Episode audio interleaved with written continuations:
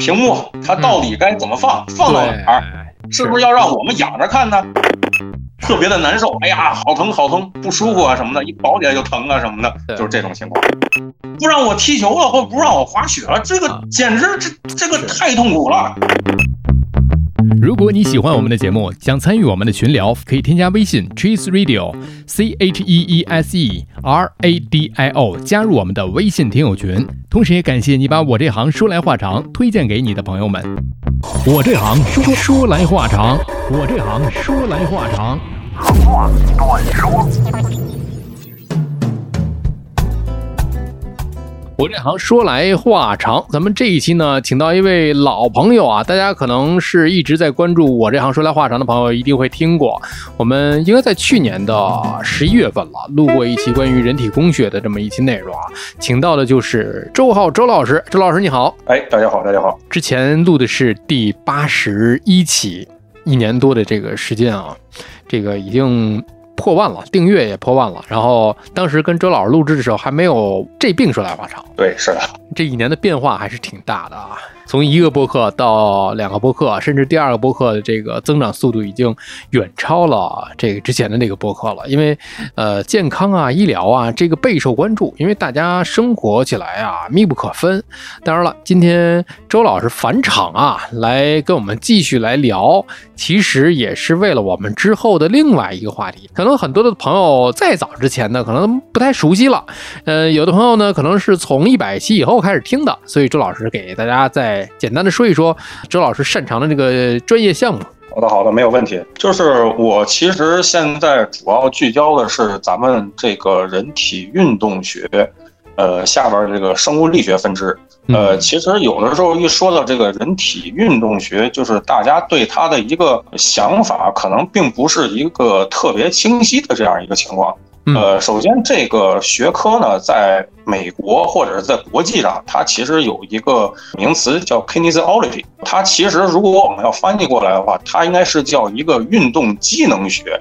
呃，但是这个也并不是一个固定的一个称呼，并且呢，这个它所谓的这个运动机能学呢，有的时候我们在国外的时候能看见它是出现在教育学院下面，有的时候它会和物理康复专业并行的这样一个情况，甚至物理康复专业会算到它这个运动机能学下边的一个分支，包括我们一些体育管理或者是一些其他的一些学科。当然，我这个生物力学呢，有的时候它是会也是会包括在运动机能学的这。一个大的范畴下边，有的时候它还会是像我的老本行一样，这个机械工程一样，它是算到这个机械工程下边这个情况。然后这个运动机能学呢，它其实如果说是我们要从它的这个研究的方向来看的话，它会研究我们的这个人体的这个。呃，我们需要的这个背景呢，需要了解人体的这个解剖学以及生理学这相关的知识，甚至有一些我们的运动生理学这些的情况。但是除此以外，还要了解大量的一些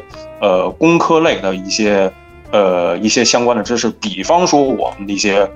编程算法这些的东西，因为我们可能会要去制作一些带有智能的这种设备，然后我们还要去学。甚至是我们的一些生物力学如何去进行一个受力分析，我们也是可能要去学的。甚至于我们还会要去学运动心理学，因为就像我刚才说的，因为它这个 kinesiology 它下边可能还包括着我们的这个体育管理的这些方面。就比方说，我们在为运动员制定一个一年的一个训练周期的时候。我们是不是除了要去给他制定我们这个训练方案的时候，运动员他的一些生理的还有心理的一些反应，我们是不是都要去给他去解决了？这也就是相当于。就像我们的一个教练，他在去给这个队里头当教练的同时，他不只仅仅是一个教练这个角色，他可能还充当，会充当于一个家长，甚至是我们的一些其他一些，比方说更加生活化的这种角色这样一个情况。所以有的时候我们的心理学反倒是可能还是也是相对来讲要比较重要的，所以这个可能。就是我们的这个运动机能学，或者是我们的人体运动学，它这个详细的一个他们的一个范畴。当然，这个也不是很绝对啊，它还是根据各国的国情，还有我们各个学校它这个专业开设的情况，它可能会有一些不一样的这个变化。啊，你看看，听起来真的是特别的高端啊，就是离着感觉咱们普通人听起来好似有点远，但是最近周老师干着一件把这件事儿就落地到咱们普通人跟前儿身边的这么一个项目，是吧？就是普通人最近的领域，在这整个的学科范畴之内，都是哪些个方面的事儿呢？呃，其实就像我刚才说的那样，就是有的时候我们会去有一些工科背景的人在这里头会去做一些研究。我觉得其实举个例子啊，就是在我在美国读硕士的那个时候，我在生物力学分析的这门课的那个老师，她和她的老公一直就是其实就是在研发一款设备。这款设备是什么呢？它是通过 VR，呃，就是给这些，比方说可能有一些疾病或者有一些特殊原因导致他们不能去健身房或者去一些康复中心，嗯或者去室外去进行一些人的正常活动的这些人呢，提供一个方案，能够让他们在家里头能够达到一些我们平时的一些，比方说我们的一些正常的生理需求，比方说我们要定期的运动啊这些情况嗯，或者是我们的一些康复的这些东西。其实就是举个例子啊，这个如果要说远，其实也确实很远，就像我们上一期讲的那个动作捕捉一样，好像是我们每一个人这个距离我们是都是特别远的。嗯呃，其实就像我们动作捕捉是一样，最开始我们可能是通过大量的拍照来一帧一帧的判断他这个人现在这个运动的情况到底是什么样的。嗯但是呢，随着科技的不断发展，我们有了这个红外的这种反射的这种比较常规的这种动作捕捉的技术，然后再随着我们不断的这个科技的发展，我们开始有了这种陀螺仪、这种 IMU，也就是用到一些更高级的设备，不用再像我们之前那样用很多的 marker 点去标记我们身上的一些大的关节的位置，嗯，可能只需要十一个我们的标志物，就是 IMU 的这个传感器。哦，它就能够就是把我们身上一些大的这些关节，比方说我们的这个胳膊肘、嗯我们的肩关节，或者是我们的膝关节、我们的髋关节、我们的踝关节的这些运动的情况，就可能得出来了。如果说是跟我们的生活再贴近化的话，那这个可穿戴设备其实就是我们平时在日常当中经常会见到，比方说我们的手机。放在我们的裤兜里头，它可以去记录我们现在的一些呃步数运动对步数，嗯还有一些我们其他的运动情况，包括我们的手环，它是不是还能记到我们现在的一些呃心血管方面的一些参数呢？然后如果说是我们再往呃一些娱乐方面去想的话，那就是二零二零年任天堂刚就是特别火的那款游戏叫《健身环大冒险》。啊哈，我有，对，唐老师你应该是我还真有。一个绑在大腿上，一个是拿在手上的一个环儿。对，是的，是的。然后还有我们的有一些像什么有氧的一些 NS 上的一些游戏啊什么的，嗯它其实就是相当于把我们的就是我们去做科研的这些可穿戴设备呢，去对它进行了一个市场化、产品化这样一个情况，让它更能够贴近到我们现在的这个日常当中的一些情况。嗯，因为就是如果我们要回过来的话，我们看我们这个运动机能学，它主要去研究的是什么呢？它研究的是我们的这些人的这些怎么样能够影响我们生活质量、健康，乃至我们整个社会的这样一个学科。那么我们去做，就是我们有一些人在去学完这些知识了之后，他能去做什么呢？他们可以去当私教。嗯，他们可以去当运动的体能教练，甚至当我们某些专项运动的一些专业的一些教练，嗯或者是我们的一些俱乐部的一些经理，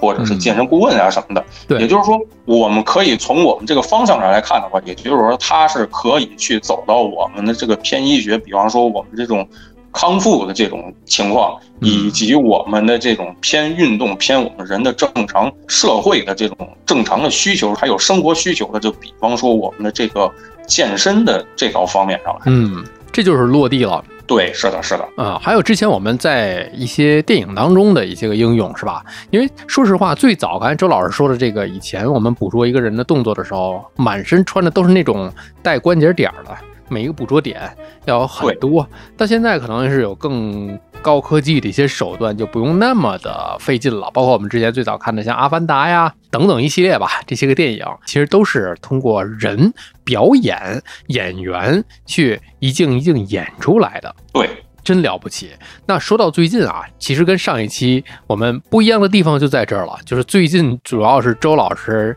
在国内啊，因为刚才也说到，周老师之前这个求学是在海外，回国之后跟几个小伙伴最近正在干的一件事儿，就是关于呃用自己的这些专业领域去做了一件事儿，就是运动康复，是吧？对，是的，是的，就是运动康复。哎，这就很了不起了。这是刚才周老师所说到了这一系列，呃，不管是娱乐啊、影视，还是啊我们的健康里面的其中的一个分支板块了。那就是说，让自己的专业落实到。关系到我们的这个健康的这个角度上来了，也就是说，现在再录今年我们再录这期播客的时候，聚焦点就非常的明确了，就是说我们接下来包括周老师，包括我们的听友，可能一起都会参与的一件事儿，就是可以让大家去体验一下这个运动康复。所以在这里面就是说到这个运动康复跟之前的人体运动学，它之间是一个什么样的一个关系呢？就是，其实这个只是我的一个个人的一个看法，嗯，呃，在我看来呢，就是运动康复里头的有一些的东西，它是需要我们人体运动学相关的一些知识，或者是我们一些方法去进行一个补充，或者是进行一个支撑的，嗯，就比就比方说我们之前说的那些动作捕捉技术，它最终能够应用到。我们的这个运动康复里头是什么呢？就是比方说，经常去评价这个人他现在走路的情况到底好不好。我们有一个专业名词叫步态分析，我们会用相关的这些设备去把他现在的这个下肢或者是上肢的一些关键的这个节点的这个运动状态。比方说它的这个关节活动的这个角度，以及它的这些速度，还或者是包括我们地面对它的一个支反力这样一些所有一些这个数据进行一个收集，来去判断它现在到底是不是一个正常的一个情况，或者是一个错误的一个情况。这个可能我们更具象化，这个可能就是我们在人体运动学在运动康复当中。我们可以应用的这样的一个情况，就比方说，我们一个做完手术的一个患者，他在我们专家怎么能够去评判他现在的这个情况到底好不好呢？嗯，就是我们的这个患者或者是用户，他在去说自己不疼的时候，或者是能走的时候，这个可能是一个相对主观的这样一个情况。嗯，但是呢。我们的专家呢，也可以去通过他自己的这个长时间的这个经验来去判断他现在走路情况到底是个什么样子的。嗯，但是我们的技术手段，我们可以去辅助这个专家，告诉他现在一个很客观的一些数据，就是完全客观的一个数据，不是这个不是说是他跟我们的这个经验没有关系，因为只要是我们经过训练的这些。呃，所有的这些技师或者是我们的这些康复的这个专家或者是康复师啊什么的，只要会熟练的应用这些技术之后，都可以去把这个人他现在的这些呃所有的数据捕捉下来。也就是说，可能 A 和 B 这个人他们对这个患者，他们用相同的这个技术来判断他们这个患者他现在这个步态这个情况，可能是数据完全是一模一样的。所以也就是说，这个数据它是一个很直观。嗯，很客观的这样一个数据，然后我们可以通过这个数据来去和他的，比方说我们的这个受伤这一侧和我们的这个没有受伤这一侧去进行一个对比，因为我们跟我们自己比，这是最好的。哎，还有我们受伤之后，比方说第一周、第二周、第三周、第一个月、第二个月、第三个月，这样慢慢的去看它是不是这个它的这些，比方说它的这个。运动曲线是不是在不断的向一个正常值去进行一个逼近这样一个情况？其实这样的话，可不可以这么理解啊？就是说，人体运动学，我们在这个康复当中，我们提供的更多的是数据的支持。你比方说刚才周老师说的步态分析。我们提供的是一些可以量化的，可以去形成一定量的一个数据层面的一个分析，然后再结合一些，比方说临床的一些指导，包括从人体的其他的角度去入手的一个维度，可以这么打。是的，是的，更多的是起到一个我们要去助患者或者是辅助我们的这个医师他们这样的一个情况，并且汤老师可能我需要再补充的一点呢，就是他其实不光是就是说是去评价我们现在的一个情况，嗯，评价的同时，他也可以去监测我们现在的情况到底是不是还是一个正确的一个情况。这个我觉得相对来讲可能要同等重要。是，如果这个现在的这个，比如说步态，或者是现在的一个姿态不是特别的正确的话，那其实是不是就是预防的作用了？我可以给你及时矫正。对，是的，是的，我们就是说是可以通过我们前期的一些发现呢，来去治疗一些胃病。现在已经判断出来，你是一个，比方说我的这个步态已经是呈现出一个错误步态的这样一个情况了。嗯，但是呢，因为我们人他个体之间的这个差距呢是很大的，对，也就是说，我的这种错误步态可能在 A 这个人身上，他就已经出现了下肢这种。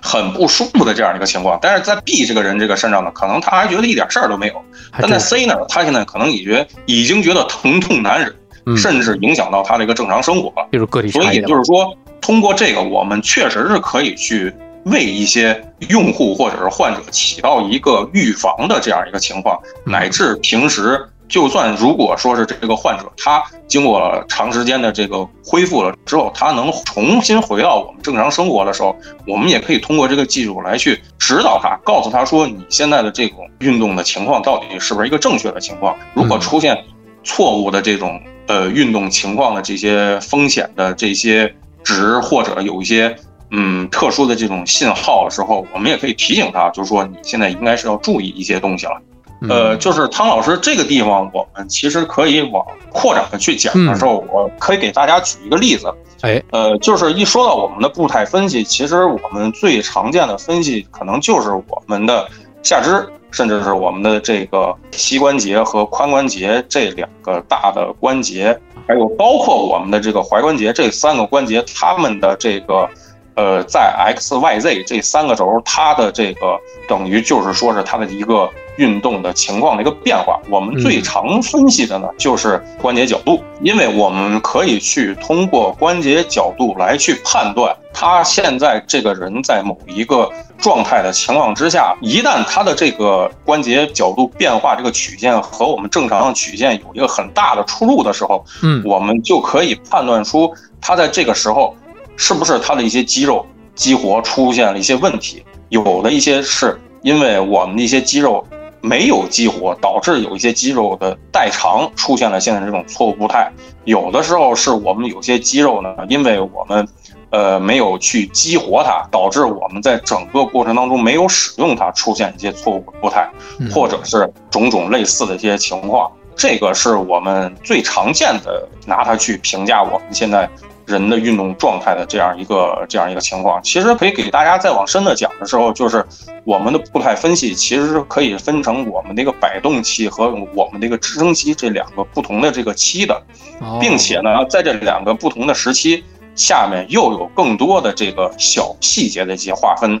并且呢，我们可以通过每一个小的细节。来去看你现在这个曲线和它的正常的曲线是不是有很大的偏差？有很大的偏差的话，就可以判断现在这个情况。就比方说咱们的这个肌肉吧，是不是出现了一些问题，就会影响到你日后的一些正常的生活，乃至影响到你的一些，比方说我们的工作、我们的一些日常的锻炼啊什么的，真正的去算是一个影响生活的一个风险。哦，就刚才我听到一个细节，就是我们现在步态分析还是挺能够分解出来好多的细节，比方说支撑期、摆动期，是的，是的，这还可以再进行细化啊，拆解成很多的这么一个细小的这些个分析。其实这些个运动康复的这些分析吧，在以前恐怕我们在医院里听说的那个康复中心。好像没有听说过周老师的这个呃方面的这个构建啊，所以这里面就有一个问题了，就是呃周老师现在所做的这个运动康复啊，它和我们传统认知当中，比方说医院的康复中心的康复科，它这个区别呃是不是在于就是没有周老师的这一块的这个分析，还是说我们还有其他的一些个不同呢？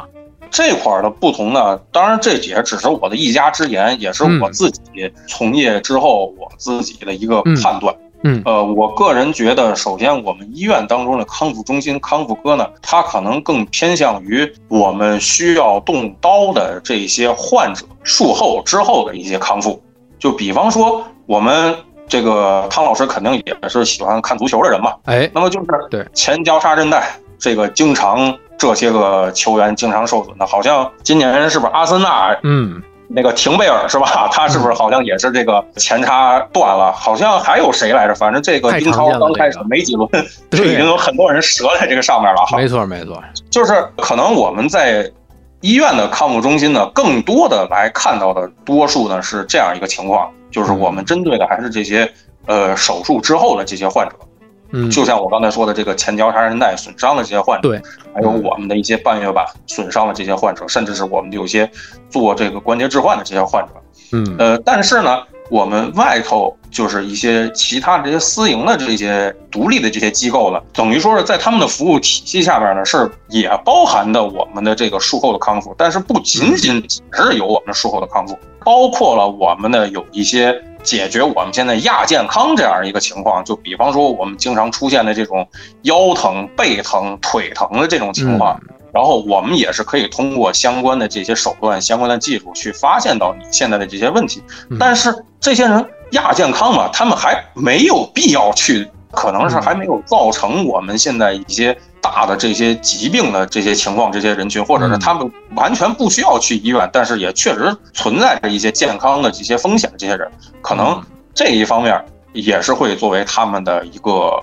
呃一个考虑的一个。呃，算是一个服务的一个一个方向吧。嗯，其实汤老师这个时候，我可以给你举一个很简单的一个例子啊。嗯，这个也来源于我在美国那边上那个生物力学的课的时候，我们课上有几节课讲的是什么呢？讲的是美国它的一个好像是一个公共安全卫生中心，就类似于这样的一个机构，它是会出了有一套公式。这套公式是什么呢？它是针对于我们生产流水线上这些工人来去制定的。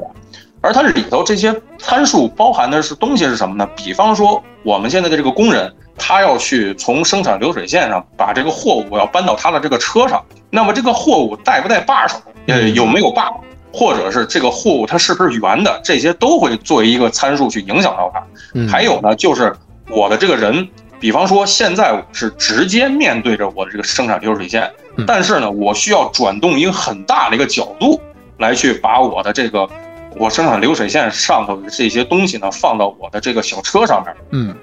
那么也就是说，这个角度呢，可能会对我们的腰会造成一些，比方说长时间进行这样的一个工作的，会造成一个腰肌劳损。甚至就是说，我们的这个生产流水线它是不是过高啊，或者是过低啊？嗯，是不是都会对我们的这个人呢造成一定的影响？所以根据它这样一个公式，以及它对现在的这种我们的这个，可以我们讲是一个工位的一个判断，来判断它这个工位是不是可以让我们的工人处于一个很健康工作的这样一个情况。因为一旦说是出现了这个工作损伤的这些情况，我们往小了说，它可能会影响到我们的这个。工人的这个生产效率，甚至是影响到我们的这个工人的他这个身体健康这些，往大了说，它可能会影响到我们这个整个企业的这个我们企业的 KPI，甚至是我们企业的有一些呃制定的一些目标啊什么的，这都是会对我们的一些正常的社会的一些。往前走了，这样一个情况会造成一定的一个影响的。是的，呃，所以也就是说，康复机构的一些康复师，他们会去做一些我们的这个工位的一些设计，比方说我们的这些快递员小哥，或者是我们平时日常上班的时候，这个我想白领，对，是的，是的，就像包括还有包括我们在做的时候，我们这个屏幕它到底该怎么放，放到哪儿？是不是要让我们仰着看呢？还有我们要距离这桌子到底有多近？这些其实它都可以算到我们的这个康复的这个，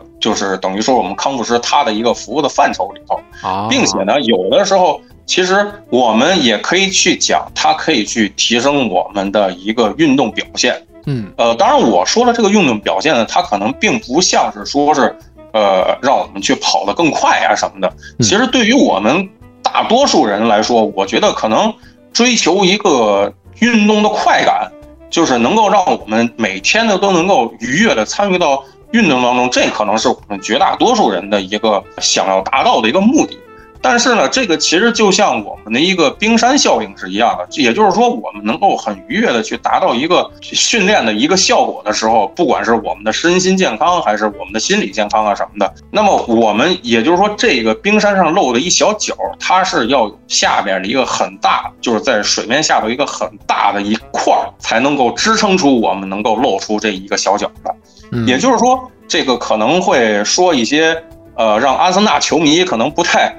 不太愿意听到这些话啊，就是我们经常以前老说的一个梗，就是我看过迪亚比踢球，那么一说哦，那绝对是个老球迷了，因为我们都知道迪亚比他在这个病床上躺的时间是太长了。就像我们去评价这一个球员，我们评价他的时候，不能就是说他在欧冠上进了两个球，他能够进两个球了之后就说他的这一年的运动表现特别好，有可能这个球员他今年就出战了这一场。哎，就就出战了这一场比赛，就进了俩球，但是之后很快的，就像我们常说的一样，充电俩小时，通话五分钟，有可能会出现这样的一个情况。是，所以也就是说，支撑我们能够跑得快的这样一个情况的时候呢，我们还是需要我们在不受伤的情况之下，才能够达到这样一个目标。所以也就是说，不受伤，这可能是我们的一个根本。所以也就是说。我如果我们要回到我们的这个康复来说的话，我们的有些康复师他是可以去做到对你现在运动去进行一个评估，去提出你现在的一些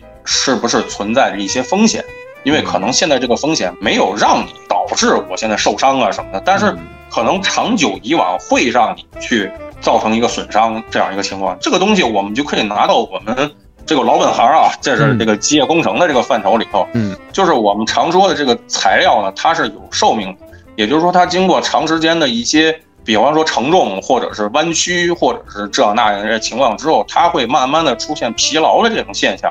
也最后会导致一个断裂的这样一个现象。嗯，也就是说，如果我们可能大多数人能，就是感受到的，就是我们常见的，就是有些人分析就会发现，我们经常断裂那个地方的时候，我们经常会。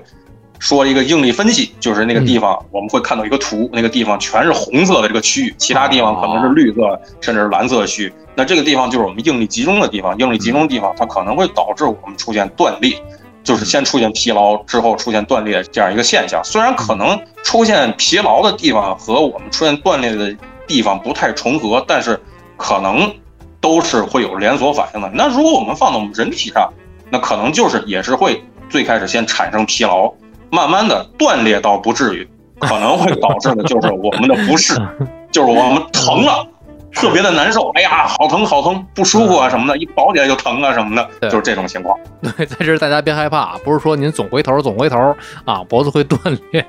这个倒没有啊。包括这个例子非常的简单啊，大家一想就能明白。咱们那个相机，以前咱们用的这个相机，这个快门啊是有按压次数的。这个每一台相机都有按压次数啊。呃，说的再通俗一点吧，就是常在河边走，哪有不湿鞋？总在闯红灯。这个交通危险就在身边，是的，是的，哎，这个真的是侥幸了。说回来吧，就不说这个脖子转动的这个次数，腰的这个次数吧，人体不能拿次数来衡量。但是，呃，有一些不正确的姿态，比方说啊，就之前我们在脊柱外科跟马浩宁医生来聊这个腰椎的问题的时候，就说很多的姿态是错误的。比方说，咱们端一个重物，咱们这个重物啊，有很多人是什么呢？就是呃鞠躬的动作，然后把这个东西拎起来，这是非常危险的。你应该怎么样蹲下去，然后就真的是把它端起来这种姿态。是的，是的，就是其实下蹲这个。这个动作真的是老祖宗给我们留下了一个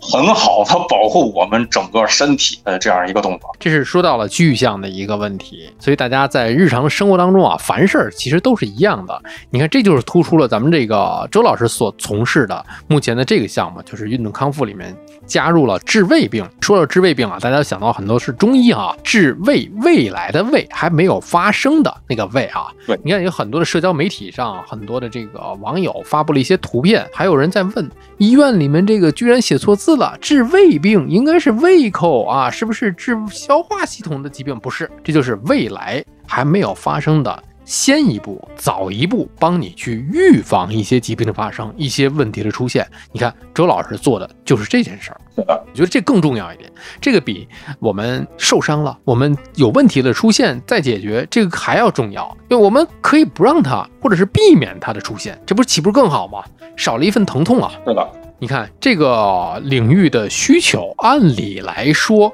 我觉得就是我们每一个人或多或少都会存在这样或那样的一些个错误动作。但是啊，我就想问周老师，像是这种项目，在这种消费领域来讲，是不是比较贵？呃，这个贵，其实我们可以，这个它也只是一个相对的这样一个情况来看的。可以就是说，用户他到底是不是选择一个很贵的这个产品的时候，我们首先要判断他这个人他的一个需求在哪，他实际上他想要达到的一个方向在哪。对，就比方说，我们其实从康复来说的话，我们可以去帮你去恢复到我们之前的一些功能状态。在这个功能状态上，我们每一个人的要求就不一样了。咱们我其实其实可以举一个例子啊，就像我，我是一个健身爱好者，我比较喜欢去健身，但是呢，我可能在健身房里头。我就只是想去在这儿把这个健身卡办好就行了，嗯，我可能也不想去请私教，因为我没有这方面特别多的这个需求。我只是觉得我每天呢能去练一练，让我自己能够动一动、出出汗就可以了，跑跑步就行了。嗯，但是呢，可能有一些人他们的想法就是我要怎么能够练得要更好，甚至是不受伤。也就是说，这个每个人他的需求是不一样的，需求不一样。对，我们要重新回来的时候，那么我们也可以去把。根据这个东西，我们的患者他们其实也可以去按照他的这个需求去进行一些划分。嗯，就比方说我们的有一些患者，他的需求呢，可能是只是就是说我能下去买个菜，我能正常的去走路就行了。这个可能更多的会出现在我们一些老年的这些用户或者是患者身上。嗯，因为第一是也大家也都知道岁数大了嘛。我们的人体机能呢，它的包括我们的肌肉，还有我们的神经，我们的反应能力肯定都在下降。对于这些老年人来说，呃，有一些很剧烈的这些运动呢，可能真的是不适合他们。所以也就是说，这些我们当然不排除有一些老年人，他可能真的是身体素质很好，他还可以继续从事着他之前特别乐于从事的这些，比方说刺激感相当高的这些体育的这些项目。但是可能对于一些大部分的这些老年人群体来说的话，他们所要达到的康复这个需求，可能仅仅就是我能够上楼下楼一个，嗯，对我正常的这种生活的需求就可以了。是，所以如果要是再放到这方面的话，我们可能对他的这个给他的这些，包括我们的一些教程或者我们一些方法啊什么的，可能就是相对来讲就稍微要简单一些了，因为我们也都知道，只要能保证他的这个生活水平就可以了。所以我们。没有特别多的这些东西在，所以这个就是它的这个需求相对来讲要低一些。放到我们中档的这个情况来看呢，就比方说像汤老师你，还有我，还有我们广大的一些听众来说，就是我们这些普通的上班族来说，嗯，那就是只要是说是我在每天挤地铁的时候，或者是我每天开车的时候，或者是我每个周六周日我陪家人还有自己出去玩的时候。哎，我的这个身体，我的这个四肢，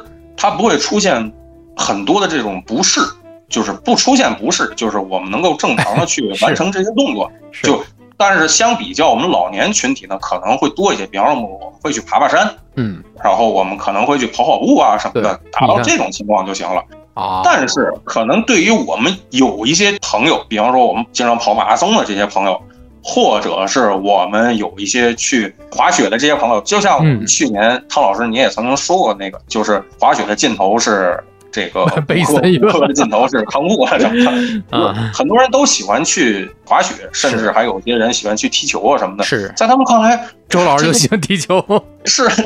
就不让我踢球了，或不让我滑雪了，这个简直这这个太痛苦了，我一定要马上的回到这种。重返绿茵场或者重返我的这个学，而且我的这个状态还不能比以前差了。那我这以前当 B to B 的这样一个中场，那我回来之后肯定也得是这样一个情况啊。是，你不能回来了之后我成那饮饮水机管理员了，这是不可能的。是是。所以就是说，对于这些有很高的需求的这些群体呢，他的这个相对来讲的花费呢，可能就会更高了。啊。而且呢，根据我们的这个，如果是从我们这个需求维度来看的话，我们可以是这么看。然后，如果我们换到一些其他的维度来看的话，可能我们的消费又会是变成另外一个情况。就比方说，我们的有一些头颈的这些小的问题，比方说我们常见的这种驼背，嗯，还有我们的这种高低肩、圆肩的这种情况，还有我们的比方说常见的 O 型腿、扁平足这些现象呢，它可能就是我们不需要去线下的门店，或者是。可能只是去几次线下的门店，去经过我们的这些康复师的这些指导啊什么的，我们就可以达到一个好的一改善的这样一个情况了。但是，就像我们刚才说的，我们的前交叉韧带损伤了，我们的半月板损伤了，线上的这些东西已经是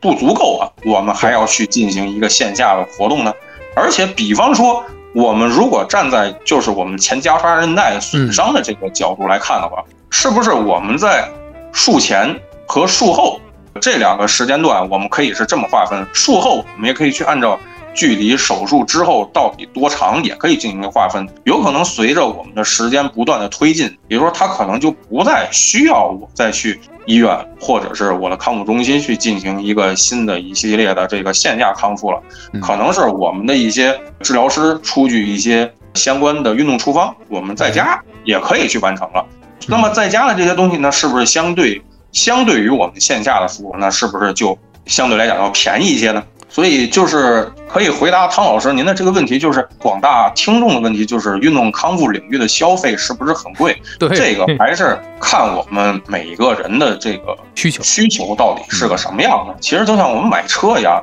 有一些功能你觉得可能不需要，那我就买个中配的就行了。对，有些人他可能觉得这个功能我必须要加进去，那他就选择高配，或者是像我们现在的有一些车一样的，就是可以自己去选择这个配置。嗯，自由度是完全是交给我们的用户或者是我们的患者的，由他们来去自由的去进行一个选择。嗯，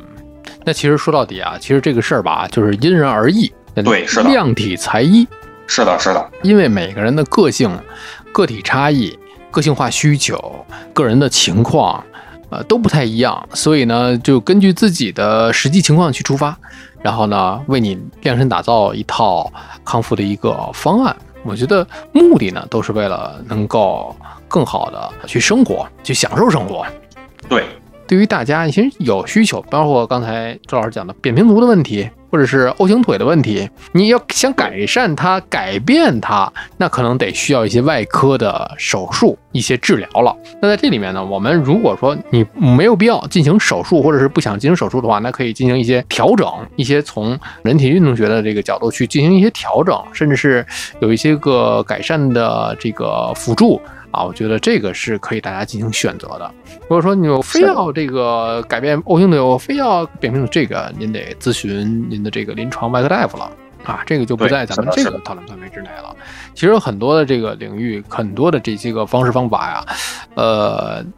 在我们播客的这些听友群当中啊，你看有很多的朋友会有这样的需求，就像我们之前比较火爆的一期，就是像腰间盘突出，就是腰有伤这些个朋友，他们如何恢复啊？包括一些腰突患者，他没有到了手术级别，他不够那个手术级别，但是呢，他又会影响一定的生活程度的时候，他日常怎么样去注意呀？哎，我觉得这个就是可以去跟周老师去问一问了。是的，是的，嗯，所以我希望啊，就是如果今后我们有机会的话，可以跟我们的说来话长，不管是这病还是这行啊，一起到线下去找周老师，我们找一个场地，可以跟大家去讲一讲、聊一聊，包括这个是不是看看每个人有什么样的一个需求？对，是的，是的，就是其实。就是说，如果我们回归到我们的这个康复本质来说的话，线不管是我们的线上还是我们的线下，其实它都只是一个我们去帮助用户患者的一个手段，最终能够让我们的这个用户他回归到他之前正常的一个功能状态，这个其实是我们真正想要去达到的一个情况。嗯。这是我们一个共同的一个目的。那我们今天将跟周老师从他的专业去聊聊到了现在目前周老师所从事的这个运动康复这个领域。其实这领域看似挺熟悉，其实挺陌生，感觉挺常见，但是还没有我我至少我还没有体验过，我也挺期待能够去体验体验的，能够感受感受的啊。现在我也没有发现自己太多问题，也许到周老师那一看啊，我哪哪都是问题。包括啊，这个走路姿态呀，什么之类都可以进行调整，看看吧。如果后面我们大家如果有兴趣的话，可以跟大家一起去。那今天我们先感谢周老师，跟我们分享了这么多。好，谢谢汤老师。好，谢谢广大的听众。